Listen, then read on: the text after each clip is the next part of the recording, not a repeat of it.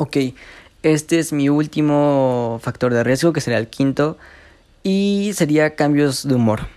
Porque, eh, pues porque yo estos cambios los tengo cuando ya estoy, pues, fastidiado, estoy harto de algo y, este carácter se me ha formado, eh, pues, pues por este encierro que realmente el carácter que tengo es, o sea, yo digo, Dios mío, con este carácter y estos cambios de humor los genero, eh, pues ya lo había dicho, pues por estar molesto, por algo y así.